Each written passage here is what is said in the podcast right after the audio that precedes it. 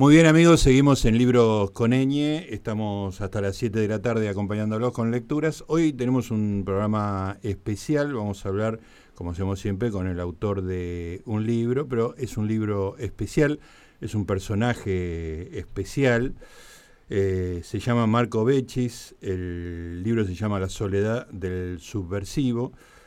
Les leo la, bajada que tiene la tapa del libro, Las vivencias en primera persona del director de la premiada Garage Olimpo, un testimonio estremecedor sobre la dictadura argentina y sus secuelas. Para quienes no están avisados, eh, Garage Olimpo es una de las películas argentinas que trataron el tema de los detenidos desaparecidos más importantes que se hizo en la Argentina, que a mí me causó una impresión muy, muy fuerte es del año, si no me equivoco, 99. Eh, y de alguna manera tenía un tinte autobiográfico porque Marco había estado detenido desaparecido. De, aquella época, bueno, recuerdo el impacto, después la vi muchas veces la película, escribí sobre la película, la, cada, cada, recopilación de, de, comentarios respecto de películas y la dictadura tiene un lugar central, el Garage Olimpo.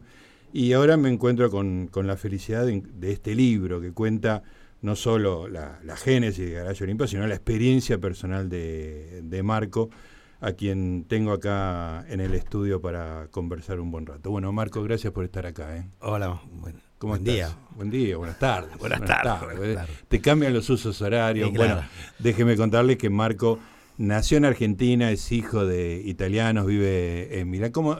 Naciste en Chile en realidad. Chile, sí, pero viví un año solamente. Eh, al año me trajeron a Buenos Aires. Eh, ahí crecí, digamos, mi adolescencia hasta, digamos, los 20 años fueron todos argentinos. Y tu papá era un empresario italiano, digamos, que iba, iba cambiando de país este, por, por, cuestiones laborales. Sí, era más que empresario, era un manager que trabajaba para grandes empresas. Ajá y sí, lo, lo, iban descolocando de un lugar al otro. Sí. Hasta que decidió en eh, principios de los 70 volver a, como él decía, a su país. Pero cuando éramos, yo era adolescente. Claro, vos ya habías armado tu, yo decía, ese es tu país, pero no es el mío. yo me quiero quedar acá. Y así fue. Que, claro. que volví a 18 años eh, a vivir a Buenos Aires solo y bueno, y todo lo que demás se cuenta en el libro. Sí, sí, que ahora vamos a, conversar sobre eso. Pues me parece muy interesante, Marco, em, la relación con tu viejo, que es una cosa que subyace a todo el libro y es tan importante porque está, todo, digamos, todo tu, tu rebeldía, un poco la rebeldía de, liberarte de, de, tu papá, de alguna manera, como todo joven, digamos, ¿no? No, no, es, no es que sea un caso particular.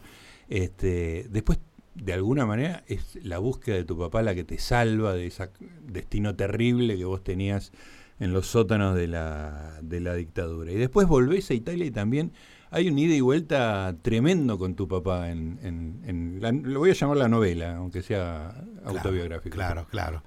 De alguna manera, bueno, tocaste un punto, bueno, nunca lo había analizado en estos términos, de que, mi padre atravesara toda la, la historia. De alguna manera sí, porque a esa edad, bueno, uno eh, es un, es un digamos una novela de formación por más que sea autobiográfica ¿no? existe nada objetivo en una autobiografía porque de hecho uno elige lo que contar y lo que no. Sí obvio. Y subjetivamente se acuerda de las cosas que a veces no eran exactamente así pero lo importante es la verdad del momento en que uno escribe y por lo tanto podemos bien decir que es una novela.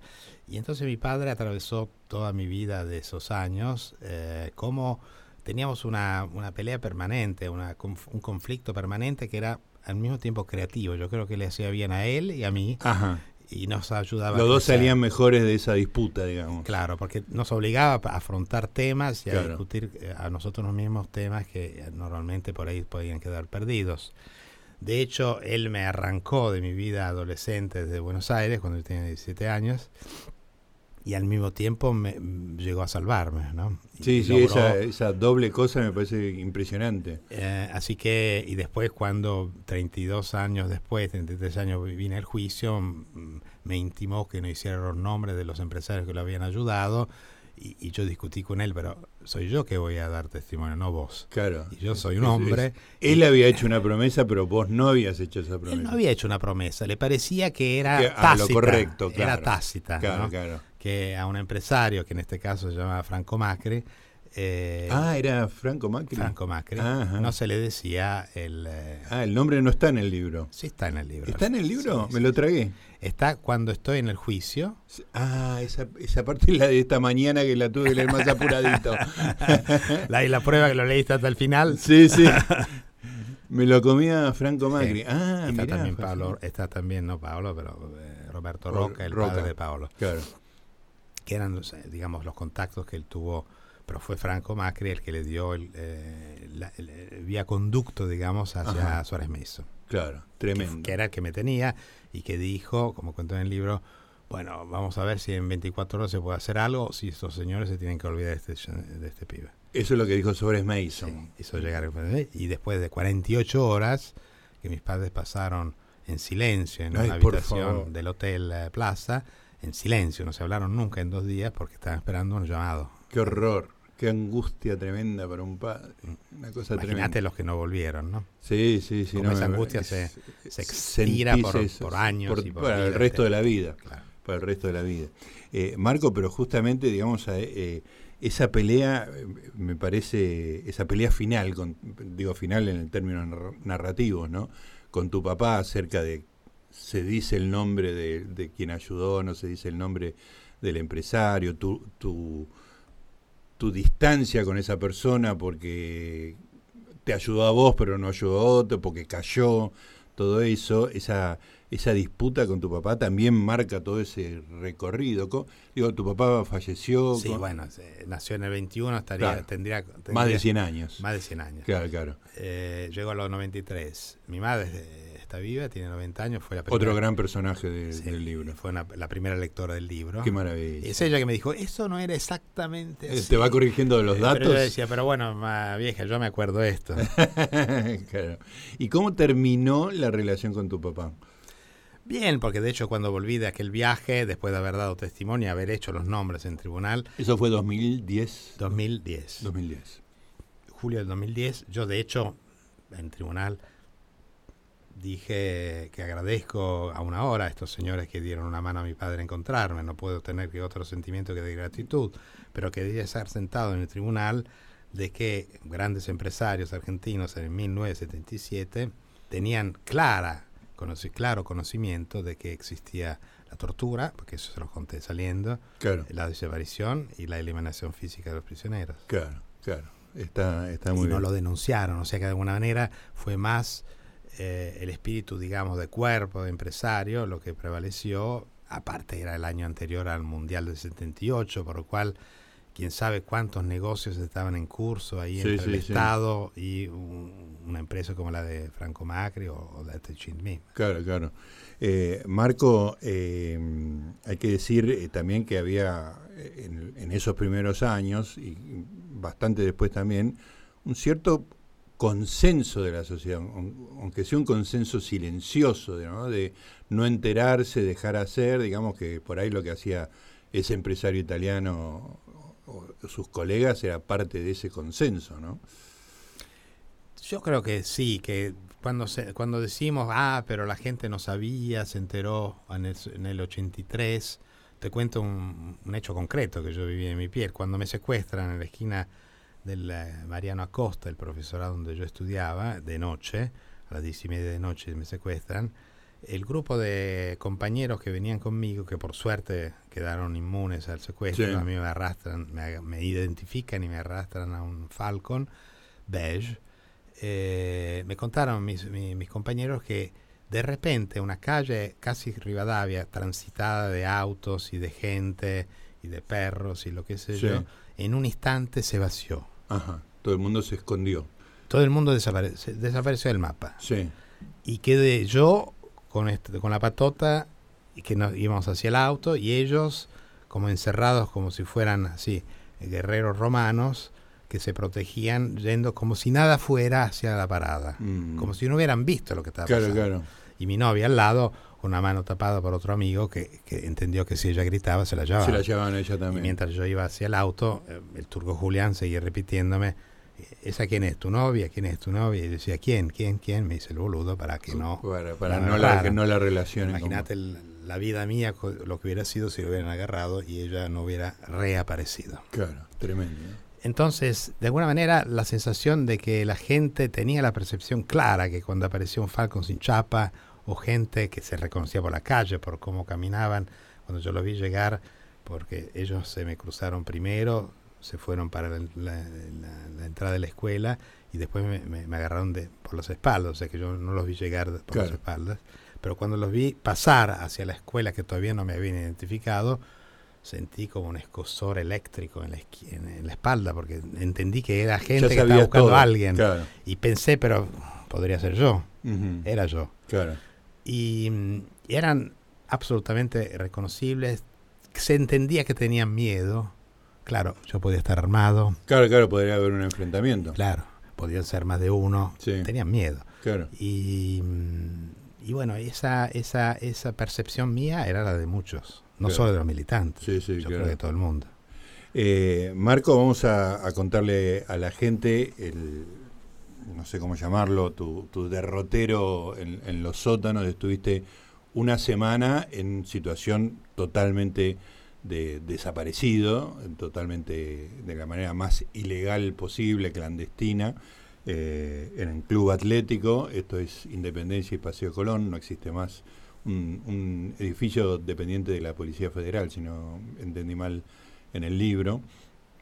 Y después, bueno, por los, por los mecanismos de, de- de- ayuda que logró tu familia, estuviste en situación, si no me equivoco, de detenido a, a disposición del Poder Ejecutivo Nacional, que era una de las figuras, digamos, de salvación, si se quiere, ¿no? Que eh, ya de por sí en su formulación habla de una arbitrariedad total, ¿no? Una- el Poder Ejecutivo este, dispone de la libertad de una persona más allá de las leyes y de los Sin juicios, causa. sin ningún sin ninguna motivación digamos que tenga que justificar ante una ante una corte y, y que y eso deriva digamos en que vos después te vas de del país pero que con, con- con- también con unas con una secuencia hitchcockiana de, de cosas que después la contamos que, que El se- sabiendo sabiendo el resultado porque digo vi tu película sé que estás vivo todo este me generó una angustia terrible pero no quiero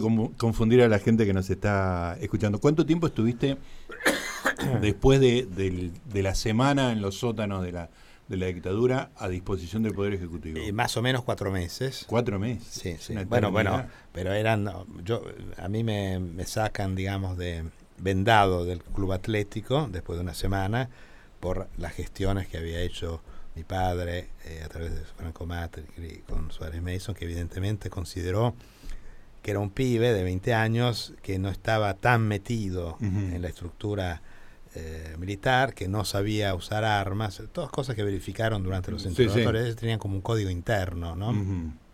Normalmente hubiera desaparecido como los demás, uno más, uno menos, Sí, no hubiera sí. sido. Pero bueno, frente, digamos, a esa presión empresarial Sí, eh, sí, y un- y preocupación, claro dijeron, bueno, no vale la pena. Aparte, yo imagino, como dijimos antes, de que había muchos negocios en curso, por vía del Claro. mundial, hacer calles, rehacer estadios, así que no iban a embarrar con un pibe de, esa- de esas características. Y me pasan al, al PEN. Cuando en- me dejan en Devoto, toda la noche, me quedo en una piecita de, de entrada en Devoto, ponerle que me, me llevan ahí a, a la noche tarde y toda la hasta la- a la mañana llega uno y, y me hace la, la- las improntas. el, el pianito como le dicen pianito, acá sí, las que te- improntas tocar el piano que es tomar tu entintarte los dedos y, y- y Exacto. dejar las huellas digitales Y cuando él llega, yo, yo, yo estaba silbando. Yo entendí que e- ese gesto de, de tomar Eh, la huella era- era, la legalidad. era lo más civilizado que habías tenido en, en los últimos días Exactamente. Y el tipo me dice, ¿qué tal, pibe? ¿Sabes dónde estás entrando?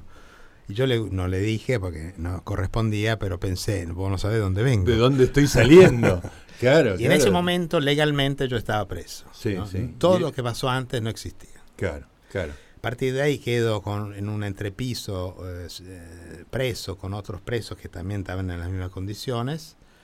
Me acuerdo de haber visto durante el recreo, el recreo lo llamamos, o la, la hora de aire, como se dice acá, no sé. Que lo sacaban, digamos, de, los, de las, de, la, de las jaulas, para, para dar una vuelta. Me acuerdo de un pibe que había recién llegado, muy flaco, flaco, como si hubiera salido de Auschwitz con unos pantalones tan cortos que le llegaban abajo de la rodilla, sé que no eran suyos, con unos zapatos viejos, que seguía caminando sin hablar con nadie y masticando un pedazo de algo.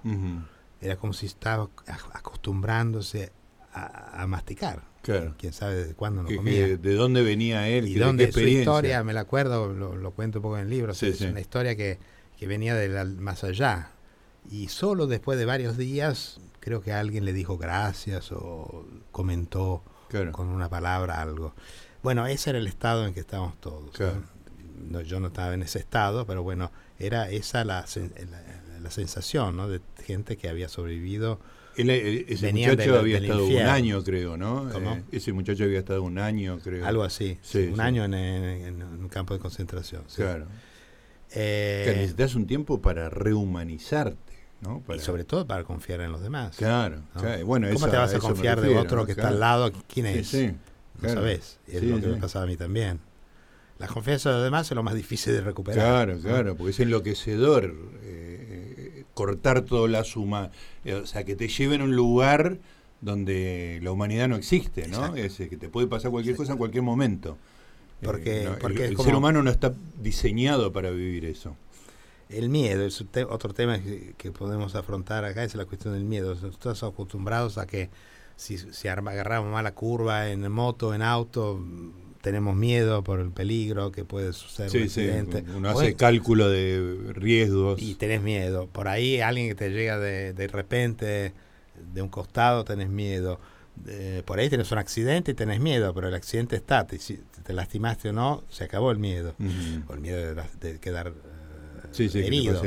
Pero cuando estás ahí, el miedo es permanente y es el, siempre el mismo miedo, como repetido, ¿no? Sí, sí, sí, sí. Y entonces tenés que acostumbrarte a convivir con eso. Porque vos no sabés lo que te va a pasar el minuto siguiente. Claro.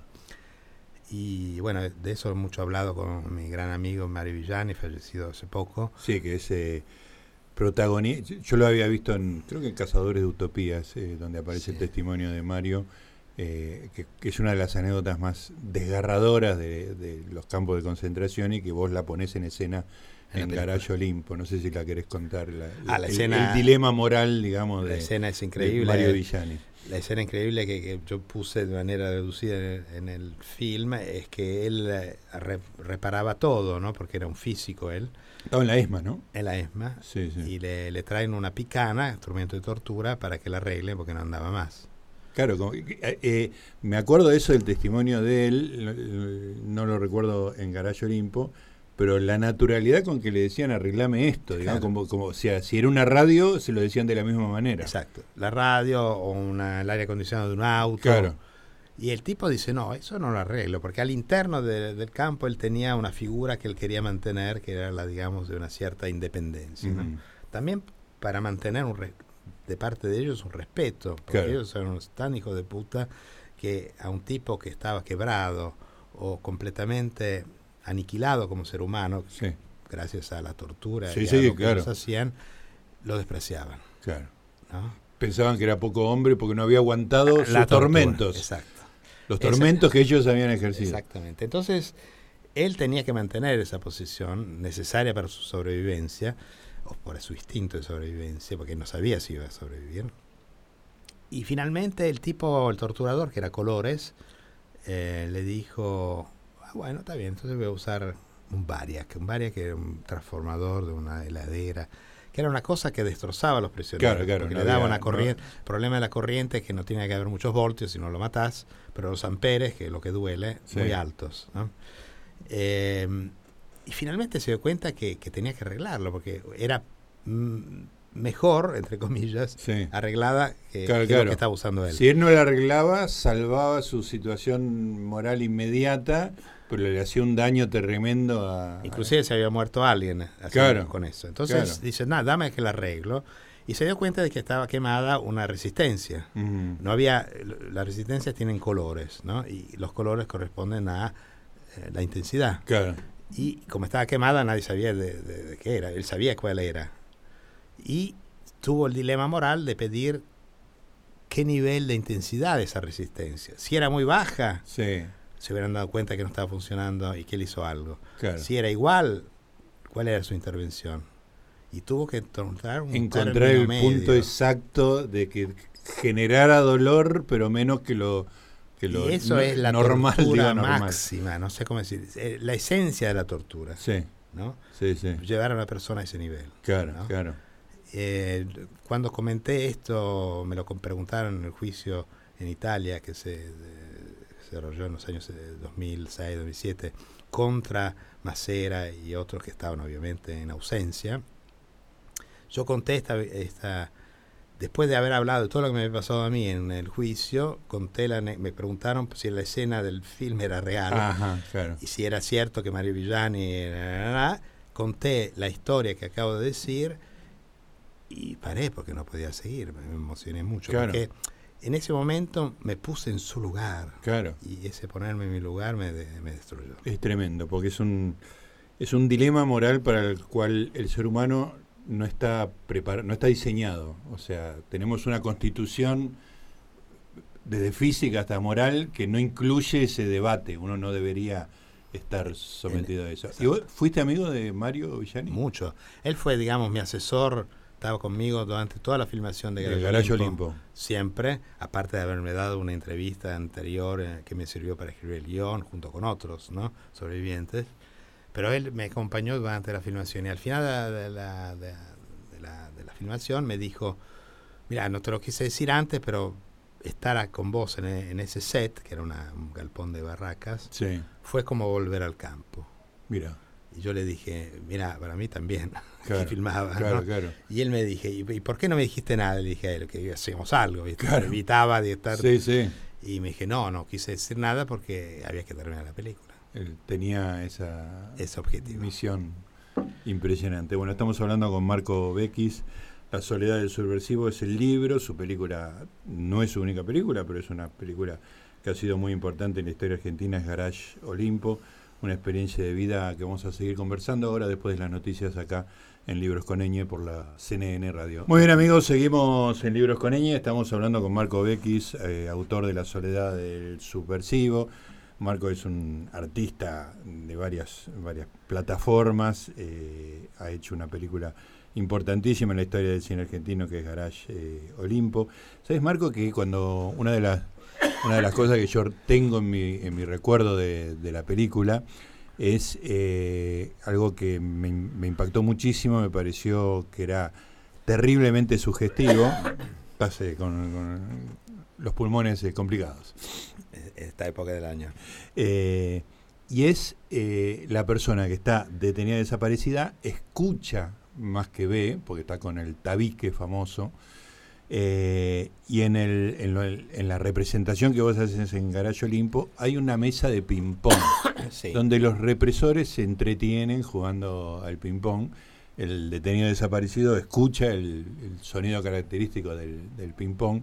Eh, leo en, La soledad del subversivo que fue una experiencia tuya esa, la del ping-pong, digamos. Había ping-pong en Club Atlético. Yo escuchaba radio prendida, la desolación de los partidos, que de los cuales hablas vos también en tu artículo, la, Sí. famoso La náusea, que es para mí una central, Gracias, gracias. eh, que escribiste para El Amante ya en 99.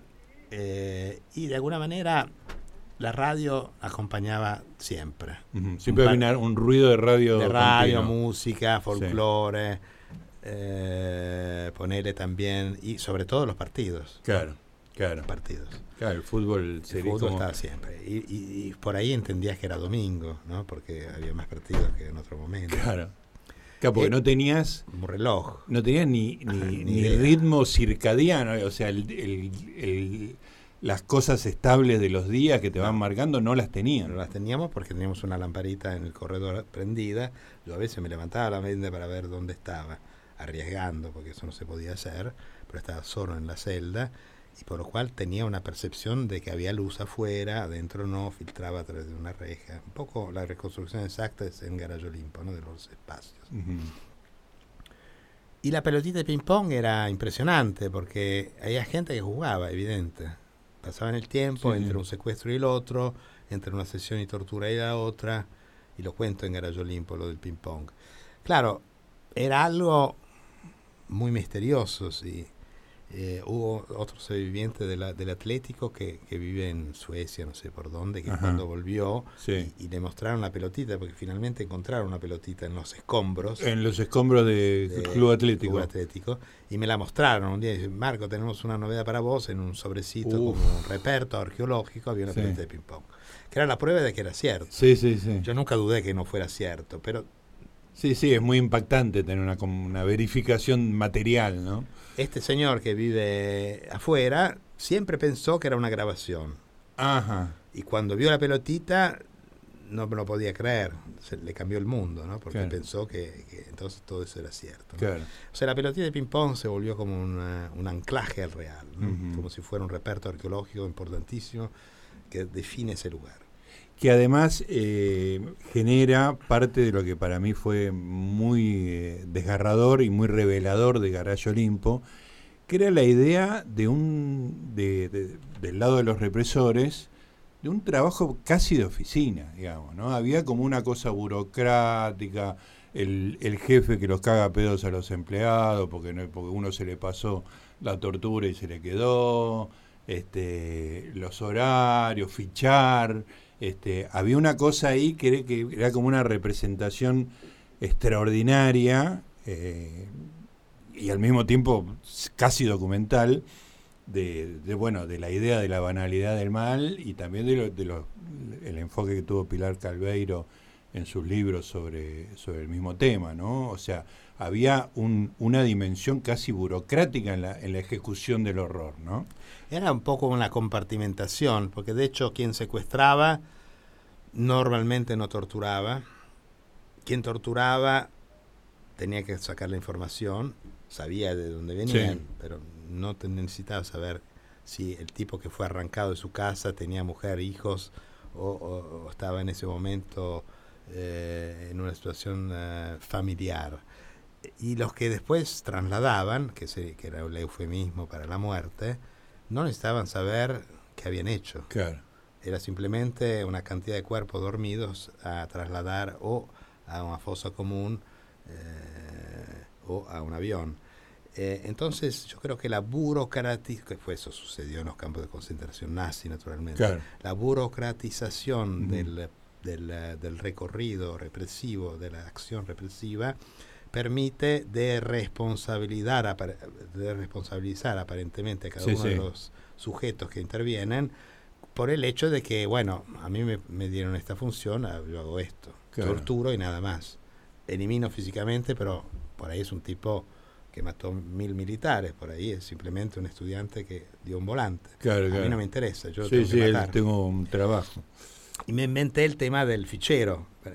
Eso lo inventaste vos, claro, porque no, tenía forma de verlo. No, no, eso, para aparte no creo que existiera. porque, porque la idea de registro iba en contra de su clandestinidad, digamos. Exactamente. Pero digamos, ese, tipo de maquinita me daba la impresión de, quería recalcar el aspecto burocrático. Sí, está muy no eran asesinos seriales, eh, psicopáticos, enfermos mentales. Era gente escuálida, de, una pobreza humana absoluta y resueltos en todo sentido y que hacían un trabajo eh, que ellos aceptaban de los cuales se tuvieron que hacer responsables, que era eh, horroroso, pero no eran ellos el horror, el horror era lo que ellos el sistema, Claro, el sistema la burocracia como, como, hecho, como hecho horroroso. Y creo que la burocracia está a la base de muchos otros sistemas totalitarios. Claro, claro. Sea en la Unión Soviética, que en, China, que eh, en eh, otras dictaduras, ¿no? De alguna manera siempre han sido desencadenante de una violencia incontrolada. pero de responsabilizante, aparentemente de responsabilizante. Bueno, es la idea de Eichmann eh, eh, ordenando viajes de tren. Exacto. ¿no? Que podrían llevar cualquier cosa y llevaban personas a, ser gaseadas, ¿no? Este, Bueno, ahí está la Hannah Arendt. Te ayu- ay- sí, decime. Si querés, te, te agrego otra, que está en el libro también, esta, esta historia de que cuando yo estaba vendado en, la, en la, lo que se llamaba la parrilla, o sea, la, la mesa de tortura, desnudo naturalmente, etcétera, etcétera, eh, me preguntaron por un compañero de la escuela italiana que estaba desaparecido hace un año, militante también él. Y me preguntaron por él, ¿y dónde está esos compañero de la escuela italiana donde vos ibas? Y hablé de él. Y me dije, ¿dónde está? Yo dije, no sé. Hace un año que no se sabe nada de él. La palabra desapareció no se usaba. Ajá, claro, claro. Y ellos, yo percibí, vendado, desnudo, en una, percibí un silencio, Ajá. casi como religioso, como para decir, ah, es algo que se nos escapa ahora, porque lo que estaba sucediendo sucedía en ese momento. Claro. Que se eliminara físicamente a los prisioneros sucedía en ese momento, y por ahí algunos de ellos tenían una percepción no tan clara. Claro, porque no formaba parte del último eslabón último de, la, de la Ellos decían, sí, este hay que eliminarlo, y, y- y ponían una ficha, una X, y ya está. Claro, Pero después había otros que se lo llevaban. claro.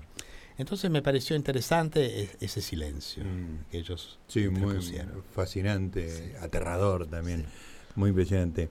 Eh, a lo largo del, del libro aparece, bueno, hay una escena que contás vos que me, generó una impresión tremenda, eh, y me- pero me parece que no está aislada cierta pulsión tuya, que es en el momento que cuando estás este, filmando Garage Olimpo, eh, vos en ese final tremendo que termina con los vuelos de la muerte, como se conocen, tirando gente dormida al Río de la Plata, eh, vos quedás eh, sin sostén y, y- y de repente quedás frente a un avión abierto, digamos, con una rampa de apertura a, no sé, 3.000 metros de altura, este, sin sostén. Este, Sí, una cosa casi de pulsión suicida, ¿no? fue, fue tremendo. Bueno, eh, habíamos ido con, eh, con eh, el actor de la película, Enrique Piñeiro, que después ayudó a terminar la película con esa escena. Sí, que entre las 200 cosas que es, es piloto. es digamos. piloto también. Encontró un avión allá en Estados Unidos que se podía pintar con los colores de la escarapela nacional. Y Para con hacerlo una- como un, un- un avión de la Marina o de la Fuerza Aérea. de la ¿no? Fuerza Aérea, con una matrícula correcta, así que es un trabajo muy meticuloso, Enrique. Y después yo viajamos ahí con una valija de vestuario, porque todas las escenas que están del avión están hechas allá, ¿no? Sí. Y, y filmamos en una hora, fue una, una escena muy complicada porque tenía dos aviones y qué sé yo, pero en toda esa... ¿E- ¿Esto era en Los Ángeles? Los Ángeles. Los Ángeles. Los Ángeles. donde se, se usan mucho esos aviones para hacer películas sobre Claro, la Segunda Guerra Mundial, cualquier cosa, lo claro. que sea. Y, la- y te, y te las pintan de lo color que quieran. Claro. Y, y de repente todo el mundo estaba, bueno, eh, Enrique estaba en el avión que filmaba el avión, yo estaba dentro del avión filmado con otra cámara que estaba atado y el tipo que abría la compuerta estaba también súper atado y nadie se ocupó del director que, estaba... Nadie te ató a vos. Nadie me ató a mí. Sí, y vos tampoco pensaste en atarte. Ni pensé nada y cuando salió el avión y se abrió la compuerta, como siempre hago, voy a ver lo que estoy filmando. ¿Qué voy a hacer? Me río por- para no llorar. Pero al mismo tiempo yo estaba acercándome al destino de un desaparecido, ¿no? Porque Claro, ahí. cerrando tu experiencia. Y cuando me di cuenta de lo que estaba haciendo, porque yo estaba a un metro del borde ¿eh? y abajo había el océano, eh, me tiré para atrás corriendo a- Aterrado. Al, al- al lado del camarógrafo y hay una escena final de la película en que se ve la sombra y se filmame ahora y hay una cabeza proyectada en una sombra que, que- que como si estuviera dormido, ¿no? Y soy yo. Ah, lo voy a ver de nuevo, eso porque me parece tremendo. Sí, soy yo. Tremendo. Éramos yo y él, nada más. Sí, sí, había sí. actores allá. Bueno, esa es la escena fuertísima que siempre me acuerdo y me da escalofrío pensarla porque voy a- podría haber terminado ahí la película. Claro, claro. Y, Para mí. Y, mu- y muchas otras cosas más, me parece tremendo. Ahora, Marco, sin, sin, sin la intención de hacer el psicoanálisis, Oh, psicoanálisis express eh, berreta, eh, pero esa pulsión tiene que ver con eso que, bueno, que lo, lo contaba mucho Primo Levi, que es la culpa del sobreviviente, la del tipo que atravesó esa instancia, que la mayoría no lo hizo y él eh, siguió vivo. ¿Te parece que hay algo de eso? Claro que hay. Claro que hay y yo puedo... no- no- ahora estoy viviendo en un piso 13 y no me acerco a la ventana. No te acercas. digamos, es una, es una cosa que ya tengo ya introyectada, ¿no? Claro. Ese miedo a la- al vacío, a las cosas así.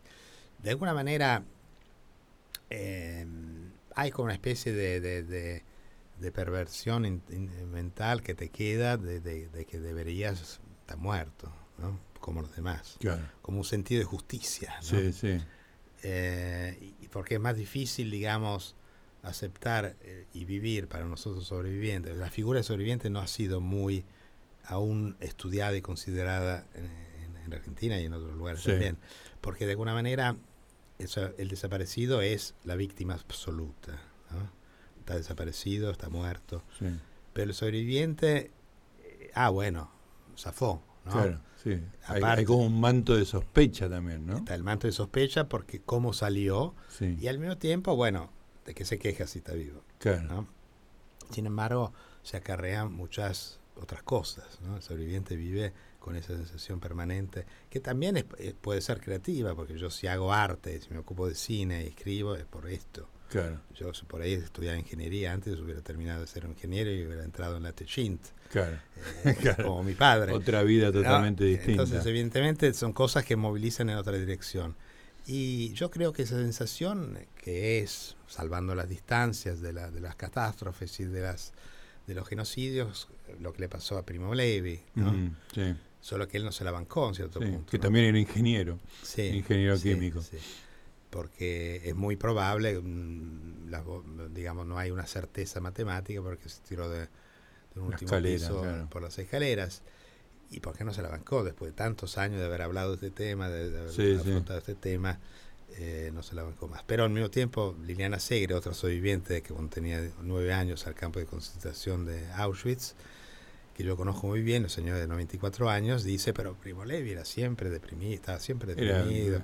yo no, yo me casé, tuve Claro, hijos, etcétera. Hay una cuestión de personalidad También, propia. También. Además vivía con la, creo que la suegra que estaba ciega. Sí. Era, era como una vida muy, muy, este, muy dura, digamos, ¿no? Para una persona que había atravesado Me Auschwitz. gustaría hacer una película sobre Primo Levi. ¿no? Bueno, de esa última parte. Sí, sí, es, eh, sería extraordinario. Sí, sí, estamos en eso. Ah, es un proyecto Es una, real. idea, es una idea, sí. sí, está, sí, está en estado de idea. No, idea. Tengo otro guion sobre, sobre el de sobreviviente, pero que no es, de, no es centrado sobre el Primo Claro, pero, que sobre más un sobreviviente argentino, ¿no?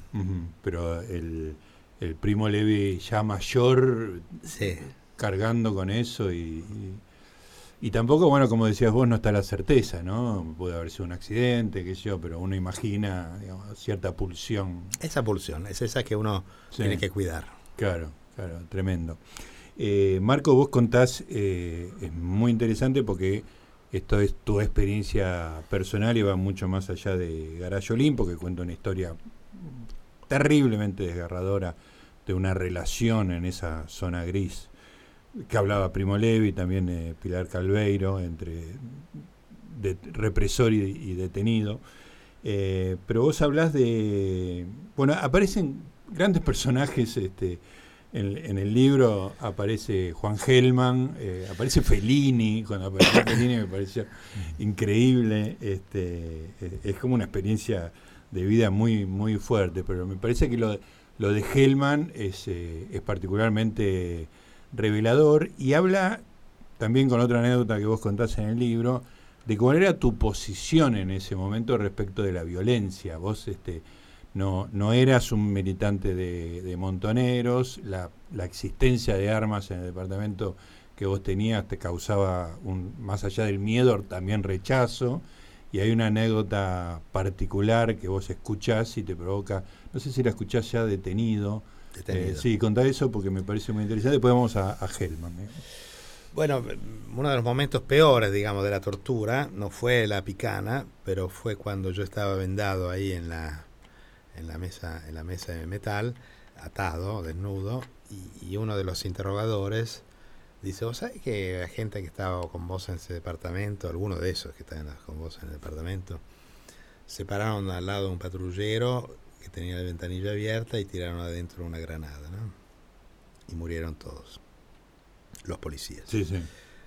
¿Y qué tenían que ver, qué, qué tenían que ver esos policías? Me decía, me decía el tipo, ¿no? Entonces, en ese momento, vendado ahí desnudo, tuve que darle razón.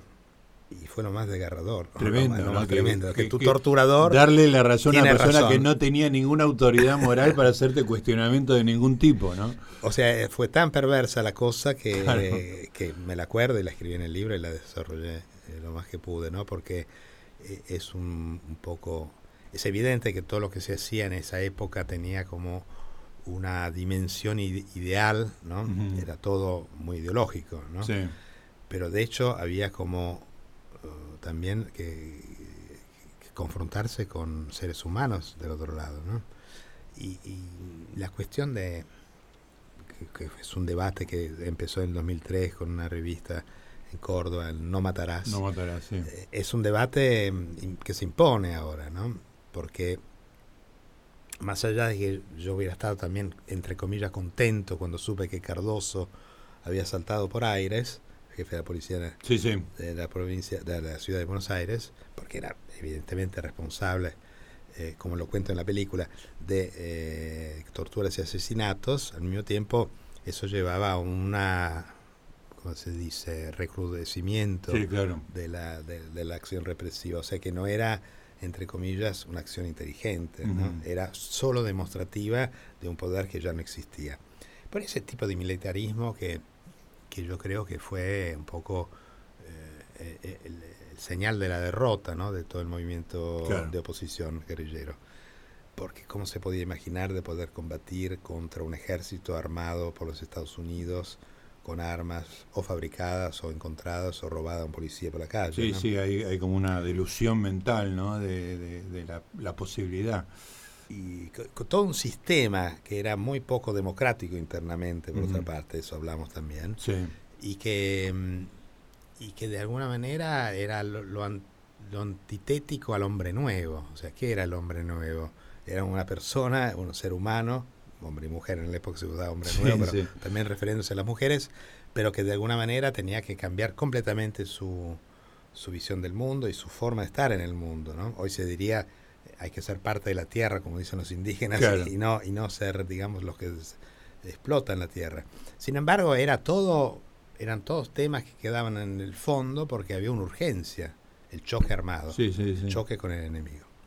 Y eso me parecía, eh, viniendo yo de Italia, de movimientos políticos de extrema izquierda, donde los temas estaban explotando, el feminismo, la- la- el género, eh, la democracia interna, obviamente hubo organizaciones de extrema izquierda que se, diluyeron por di- debates feministas, porque las mujeres dijeron, bueno, ustedes se dejan de joder, ahora estamos nosotros. Cosas que cuando yo llegaba acá y hablaba de eso era como si viniera de la luna. Claro, claro. No, No, no- acá no la estabas haciendo la revolución y si había que matar, se mataba. Y había como reglas internas también que eran como del 800, ¿viste? Una pareja era marido y mujer, si uno traicionaba era, era infiel, era un traidor, tenía juicio político, Sí, sí. la homosexualidad no se hablaba, Sí, era una deformación burguesa, sin hablar de las drogas livianas, eh, marihuana, todo eso. Sí, ¿no? sí, sí. Bueno, a Paco Urondo lo, lo condenaron mandándolo a Mendoza por haber sido infiel, sabiendo que en Mendoza era fácilmente ubicable y, y así terminó, digamos, ¿no? Murió, lo desaparecieron. sí. Tremendo. Es, este, esas decisiones. Bueno, y esas decisiones eran tomadas por, por grupos muy cerrados, digamos, muy mil- militarizados mentalmente, uno de los cuales, no en el último tramo, porque hizo una decisión, pero sí en el momento que, que vos sufrís la detención, que es Juan Gelman, digamos, Sí. ¿no? Él era miembro de conducción de, de Montoneros y tiene un encuentro con vos que me resultó muy sorpresivo y muy revelador también. Bueno, yo, yo, yo antes del secuestro, yo voy a viajar, eh, de todo el 76 yo vivo en este departamento con otros militantes en Argentina, en Buenos Aires, cerca de Retiro, con otros militantes montoneros mucho más pesados que yo. Y a diciembre decido ir a, a- a visitar a mis padres, me pagaron el viaje y me voy. Me voy tres meses, en diciembre, enero, febrero, para volver en, en- en marzo a dar mi- mis últimos exámenes de profesorado y ser maestro primario, que era mi objetivo. Mi objetivo era ir a enseñar a los niños indígenas del norte laicamente todo lo que pueden aprender Sí. y combatir de alguna manera la influencia de los de los eh, curas jesuitas que se habían manejado por esa zona como educadores.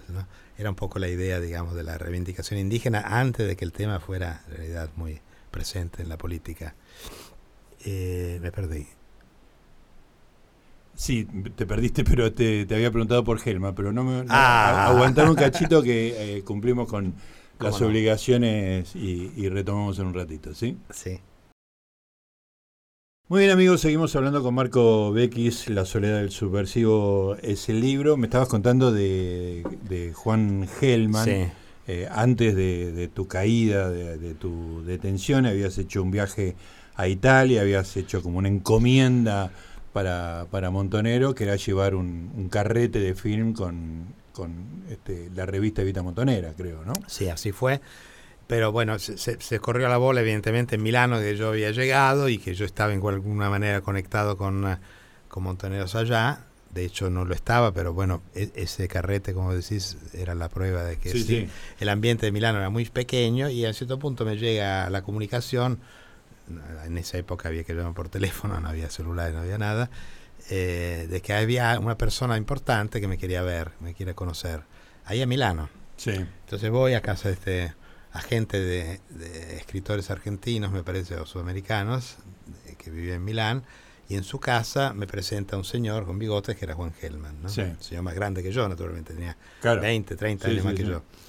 Y su, hijo desaparecido tendría tu edad, imagino. exactamente. Que tenía ya un hijo desaparecido y que estaba en la conducción montonera, que vivía ya en España. Claro. Em, y me plantea de que como yo tenía pasaporte italiano, y iba y venía, y tenía esa capacidad también económica de ir y venir con mi, familia que me podía invitar y qué sé yo, tenía que abandonar todo lo que estaba haciendo en Argentina, por ejemplo, la enseñanza, y, dedicarme a hacer un correo. Un correo de los montones. O sea que yo estaba acá, viajar, viajar llevando y trayendo cosas. Informaciones, siendo de enlaces, como en esa época, con instrucciones, con cosas, etcétera. Y, me lo dijo como si fuera una orden, no como si fuera un pedido y a ver qué pensaba. ¿no? No, no le interesaba en ese momento que me estaba hablando mi opinión. Me estaba dando una, una orden. Y de alguna manera, formalmente, me dijo, bueno, nos vemos mañana y, toma tu decisión y mañana nos vemos. Pensando que estaba ya decidido. Claro, claro. Yo pasé la noche sin dormir y, y volví y le dije, no, no, una cosa así no la Vos eras un muchacho de 20, años. 20 años. Sí. Y le dije, no la puedo hacer porque tengo otro proyecto político que es ser lo que contaba antes, el primario, era al norte. Y no, no, quiero hacer esto porque esto me, saca de mi proyecto, ¿no? Pensando de que él, siendo un poeta, lo conocía, y una persona sensible, iba a entender mi, mi conflicto, porque me ponía en conflicto eso, ¿no? Y la respuesta fue muy severa, muy autoritaria, como si fuera un padre eh, del 800. claro. Y que me dijo, no, sos un, no sos un buen compañero, mucha gente se está muriendo y vos no haces nada, etcétera, etcétera. Y me la banqué porque no, no, cambié de idea. Claro. Y, y, después ni nos saludamos y me fui. Muchos años después, cuando salió Garayo Limpo en México, vino a la proyección de Garage Olimpo, Juan Gelman. Sí. Y él, eh, bueno, la, película obviamente le había mucho golpeado, mucho interesado. Pasamos después la noche a charlar en un bar. Él no se acordaba quién era. Y vos no le dijiste nada. Yo no le dije nada porque no quería, no quería arruinar, digamos, todo, ¿no? Y no quería tampoco meter el cuchillo en la llaga, me parecía cruel. Porque él, un año después, se excindió de Montoneros, se fue de Montoneros, con las mismas motivaciones que yo le di cuando nos vimos. Claro, claro. No es que, no, es que me copió a mí, pero bueno, estaba en el aire, ¿no? Eh, estaba en el aire de que cuando pues, yo le dije en ese encuentro, la gente cae todos los días, ya no hay nada ya. Aquí, que enlace con quién, ¿no? Era un poco esa la lógica. Y además era muy interesante lo que vos contabas, porque vos llevas un, vos llevas un, un ejemplar, digamos, fotografiado de Vita Montonera, lo tenés que imprimir y reproducir allá en Italia, pero lo que vos lees en Evita Montonera no tiene nada que ver con tu experiencia personal. Antes de haber caído, nada, nada. vos, vos sabías que era todo un desastre, que no había eh, levantamiento popular, que no había nada y... Era pura propaganda de, de, algo que no existía.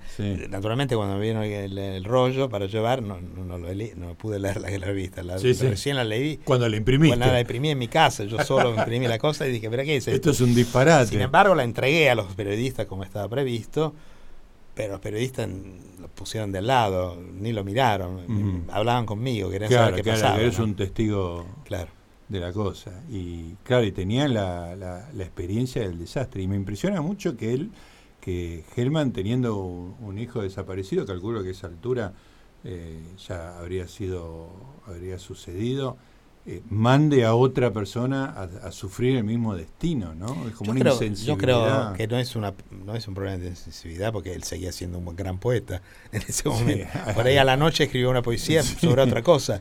O sea que no creo que él sea sea, sea, haya dejado de ser un gran poeta por eso.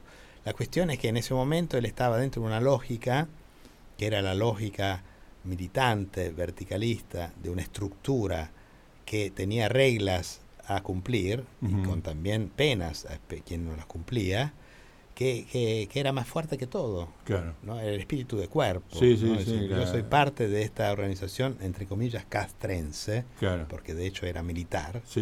Y soy uno que cumple órdenes. Y si yo creo que este chico puede hacer esto y nos puede ayudar en esto, a mí no me importa si después desaparece, eh, su historia personal, que quiere ser maestro. Son todas cosas que ni, ni entran en el discurso. Claro. Marco, quería saber si con la película, con Garage Olimpo y con el libro, que bueno, salió en italiano, así que, eh, ¿cuánto hace? ¿Hace un año lo de...? Hace un año. Hace un año en Dos años. Sí, bueno. Eh, si tuviste alguna crítica de ese lado, digamos, ¿no? Garage Olimpo por esa descripción de esa zona gris de la relación entre torturador y torturado, este, y esto también con, la, con la, el rechazo a la violencia, Germán, ¿tuviste críticas del lado ese? No, yo no tuve críticas por ahora. Bueno, el tema, digamos, de la zona gris en el Garaje Olimpo para mí es muy claro. Para mí es una víctima que trata de liberarse, trata de salir afuera, busca la libertad de todas formas. No es una relación, es cierto que se conocían de antes. Sí, sí. Él se inventa una relación con ella que la tiene cautiva, ¿no? Es como decir, con un secuestrado puedo tener una relación, como puede pensarlo, pero justamente porque él emotivamente es una persona primaria, ¿no? Como yo pienso que era toda esa gente. Exactamente. No monstruos, pero primarios, de, Una, total inmaduridad. Eh, y mm, ese tema, cuando se la película, había sido considerado ambiguo por algunos, sobre todo hijos eh, desaparecidos, algunos. Ah, pero esa relación no queda claro. Hoy, cualquier persona que ve esa película, sobre todo mujeres, piensa que es violencia de género. Claro, exactamente. Porque eso pasa en todos los niveles, en todos lados. Exactamente. No hay ninguna duda. Sí, sí, donde la, la, víctima no tiene opciones. Tiene opciones y aparte está esclavizada por el otro. Claro. Que sea jefe de una oficina que te obliga a tener una relación porque si no te echa o que sea en un campo de concentración por ahí morís, eh, eh, cambia, cambia todo, pero al mismo tiempo es la misma lógica. Claro. Eh, en este, con este libro no veo me gustaría que haya alguien que diga, ah, pero no aparecieron. Por ahí aparecerán. Pero yo creo que lo que es importante, por más que haya una oleada ahora de derecha también en la Argentina, como tenemos en Italia, de extrema derecha, em, estas cosas hay que, hay que decirlas, hay que hablarlas. O sea, la autocrítica sirve para utilizar la memoria de aquel entonces para que sea útil hoy. Si la memoria hoy nos sirve para cambiar la realidad, la memoria pasada no sirve para nada. Recordar y nada más no, no, sirve. ¿no? hay, crecimiento. Que en, este momento político también en Argentina habría que empezar a tener una clara memoria de lo que pasó críticamente para no cometer nuevos errores. Eh, Marco, bueno, para, para terminar, la verdad que fue un placer reencontrarme, encontrarme como nunca nos habíamos visto, este, y, rememorar todo lo que fue Garayo Olimpo en, en, mi vida. Me gustaría preguntarte un par de cosas de Garayo Olimpo y después este, salirme de eso para preguntarte por Fellini, que me parece genial que lo hayas conocido.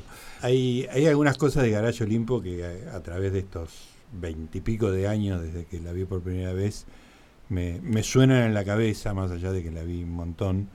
Este, son tres. Una es la actuación de Enrique Piñeiro, que me parece extraordinaria. Como, como eh, con esa cosa burocrática, ese fastidio que tiene siempre Enrique Piñeiro en la vida, que está muy bien usado, digamos, este, porque le fastidia que los empleados no cumplen bien con su misión. ¿Cómo llegaste a Enrique Piñeiro? Bueno, yo hice un casting de todos los actores en, en lo que había en Buenos Aires como actores más o menos conocidos me fui quedando con actores que, que, eran muy buenos actores de teatro, del grupo de Bartiz especialmente, claro.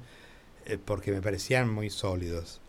Además yo utilicé un sistema por el cual ningún actor tenía de, de los represores tenía el guion. Bueno, tampoco, no, no, tenían que leer el... El guion no lo tenían. Sí. Yo dije, ustedes tienen que prepararse militarmente claro. con un entrenador que fue guerrillero y marino. Si hubiera sido marino solo no lo hubiera aceptado. Claro. No quería contaminación entre Sí, sí. ellos y hay- hubo algunos que dijeron a cierto punto, ah, conozco en el barrio uno que estuvo en la pesada, si vos encontrás un día con él tomando café, está fuera de la película. Sí, sí, lo No, contaste. Quiero que ustedes recreen ese personaje a través de una preparación militar. ¿Quiénes son el- como personajes en la, en la película? Son represores. No importa qué rol tienen, sos protagonista, Ujú. coprotagonista pequeño. Y se entrenaron militarmente. Eh, cuando filmé la escena del secuestro de María, normalmente un director dice, ponete acá, apuntale allá, vos Sí. estás con un arma allá. Yo les pregunté, ¿por dónde entran? Ellos sabían todo.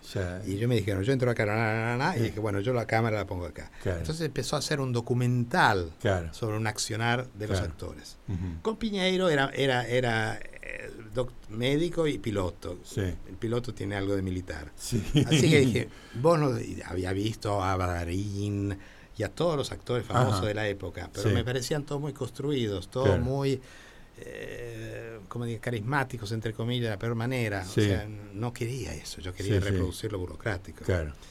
Y le hicimos una prueba a Piñeiro. Y no salió bien. Mis Ajá. asistentes me dijeron, no, pero ¿cómo vas a poner tu amigo de infancia? No, no, no. Porque somos amigos de infancia. Ah, vos lo conocés de chicos. De chicos. Ah, genial. Y siempre él estuvo atrás de mis proyectos Ah, anteriores. En Alambrado, en una película, aparece un ratito. Ah, no sabía eso. Él Estaba, digamos, siendo su vida eh, de piloto, justamente, en Claro. ese momento, ¿no? Y entonces dije, mira, eh, yo le dije a mis asistentes, lo va a hacer porque le voy a ayudar a dar mis instrucciones. Y le dije, cuando no sabes qué hacer, sos piloto. Y si no te sale, sos doctor. y así lo hizo, Ajá. ¿no? Extraordinario. Es una interpretación que es parte, digamos, de cuando, por ejemplo, está la escena de que él tiene que tomar el pulso Sí. a la prisionera que casi se queda, Sí. la tortura. Me dice, sí, pero bueno, pero eso tarda un tiempo. Y vos tomate tu tiempo. O sea, sentir realmente de que el pulso está o no está, Sí, sí. tarda un tiempo. Él tenía miedo de que fuera demasiado largo. Que no para- fuera cinematográfico, claro. Pero vos no te preocupes. Y es, y es un plano secuencia Claro. que claro. queda ahí. Perfecto, perfecto. ¿no? Así que me ayudó mucho su, eh, su profesionalidad, entre Claro. comillas, de, de- no de actor, Sí, sí. pero salió así Perfecto. su personaje. Extraordinario. Eh, bueno, la, la otra que me, impacta mucho y lo, me resuena en la cabeza es la música. ¿De quién es la música? La música de Jacques Lederlin, que es un francés que nunca hizo música para películas, Ajá.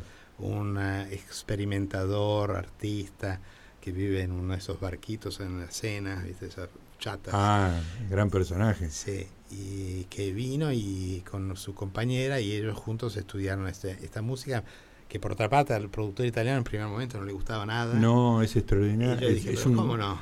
Claro, esa es la música. ese contrabajo que, que Es un- marca un pulso. Es un violoncelo que, Ah, violoncelo. que, que está como torturado. ¿no? Sí, sí, sí, sí, para mí funciona perfecto. Y por último, algo que, bueno, en esa crítica que muy felizmente a vos te gustó, que escribí yo en su momento, Sí. yo me sentía muy interpelado por esos planos aéreos de la, de la ciudad. Este, se me pone la piel de gallina cuando lo, lo describo. Eh, con- ¿Cuál fue tu idea? La idea es que cuando estábamos eh, editando la película, eh, con el montajista Jacopo Quadri, que yo traje de Italia, dije, si quieres editar esta película, tenés que venirte conmigo allá, porque la quiero editar allá, no en Italia. Sí, Nos dimos cuenta de que era muy claustrofóbico todo. claro, claro. Entonces a mí me, se me ocurrió la idea del mapa. Eh, No había drones en la época. Sí, sí, ¿no? ahora todas las películas tienen planos aéreos, todas.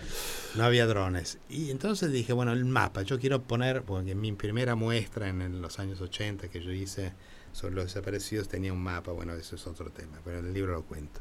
Entonces finalmente digo, bueno, vamos a hacer tomas aéreas como si fueran un mapa, ¿no? Que es lo que hoy es un dron. Sí, sí, tal cual. Y para hacer eso tuvimos que encontrar una, la producción encontró Burman, que, Daniel Burman, claro. Daniel Burman, que fue director de producción de la película, encontró un helicóptero de la policía que no podía hacer eso, sí. pero lo hizo a cambio, digamos, de un dinero, y que oscuró, o sea, apagó la cámara digital que ellos ya tenían, porque los helicópteros de la policía ya en la época filmaban todo lo que pasaba, claro. pero estaban conectados con la central. Entonces la apagaron para que no vieran que andaban boludeando por ahí. Sí.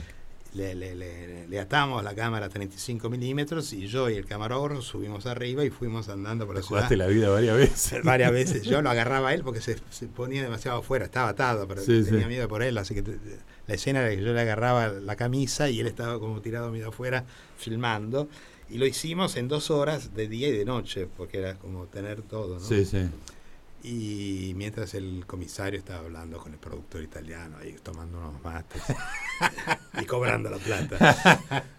Y así fue la, la, filmación de, de, los planos aéreos, que son, fueron novedosos. Me acuerdo que en Italia, cuando ganamos unos premios en Italia, se me acercó Bernardo Bertolucci. Nada menos. Y que me dijo, esos planos me gustan mucho. Ah, mira, qué bien. eran novedosos.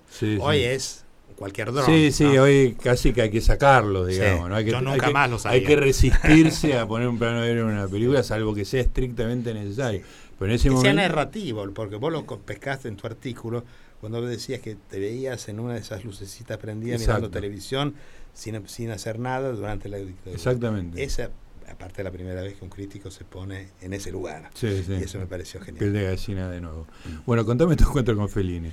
Pues mi cuento con Fellini es que yo en esa época era un experimentador vídeo y hice un video que había ganado un premio eh, donde mezclaba blanco y negro y color. Lo que hoy sería eh, el black, backstage. Eh, back, sí, sí. Back, ¿El backstage? No backstage, sería chroma key, no sé cómo Ah, no sé, ni idea. Sería un fondo, digamos, ah, virtual, donde parece que estás en una pieza, pero lo que está atrás está proyectado. Lo, hace lo que todo eso era lo que yo había experimentado con medios muy rudimentales de la época. Y entonces Fellini necesitaba para su película Ginger Fred algo así para sus monitores, donde tenía su publicidad, que era toda hecha por él. ¿no? Así que yo pasé tres meses con él produciendo estas cosas que él necesitaba, que eran fondos para escenas que él había filmado, solo que las filmaba con cámara a mano y por lo cual todo se movía, así que era muy complicado pegarle atrás imágenes de fondo. Y con, encontré todas las excusas para quedarme el máximo tiempo posible en el set con Fellini, ¿no? Estaba ahí, tomaba notas. Él me miraba mal porque veía un tico. Claro, este tipo que quiere. Que toma notas, que hace. Está acostumbrado, lo que, la escena típica suya era que pasa al lado de un eléctrico y le roba el, sándwich de mortadela. y le dice, dame un poco, le come dos y se lo devuelve. Esa era la relación. Su relación que tenía con los técnicos. Que no les importa nada de, la parte intelectual, porque él era el único que pensaba. Claro. Y era un tipo que cuando vos llegabas le decía, buongiorno, y, él te miraba y decía, ¿qué? Mi saluti. que me saludás. Y vos decís, ¿quién sos? Claro, claro. No era simpático. Claro. Pero era evidentemente un tipo que estaba elaborando a niveles a una velocidad impresionante. Por ejemplo, yo aprendí de él a la improvisación, o sea, cómo, cómo el set no es un lugar donde vos vas a poner en escena un guion como si fuera teatro, pero cómo el set es el lugar donde todo acontece. Las cosas pasan ahí. Entonces me acuerdo de que Giulietta Mazzina, su mujer, en esa película es protagonista, junto con Marcello Mastroianni, Ginger Fred, y ella, él le dice, bueno, postrame estos pasos de tip-tap que tienen que practicar, que después tienen que actuar. Y Federico, no lo puedo hacer sobre un, una alfombra. Una alfombra, claro. Saquen en la alfombra. Y si ves la película, esa escena es eh, igual. La escena viene de una cosa que vos presenciaste. claro. Extraordinario. Porque él en ese momento vio eso y después se acordó. Y la escena está ella que le dice al jefe de producción, el jefe de producción le dice, bueno, por favor, muéstrame Tip Tap. Y dice, no, no puedo. Extraordinario. Bueno, Marco, se me acabó el tiempo. La verdad que fue un placer enorme charlar con vos. Mil gracias, fue intenso. Y, el libro es, eh, es realmente muy recomendable, es una experiencia de vida fabulosa y hay gente que todavía no vio Garayo Olimpo, así que hay que... ¿Está en alguna plataforma? Sí, está en Cinear. Está. En Cinear, perfecto. Sí. sí. ahora vamos a liberar también en Italia, así que va a haber... Genial, es una película que hay que ver, hay que ver y pasó el tiempo y y sigue siendo necesaria. Gracias. ¿eh? Gracias a vos. Estuvimos con Marco Bequis, La soledad del subversivo. Seguimos en Libros con Eña.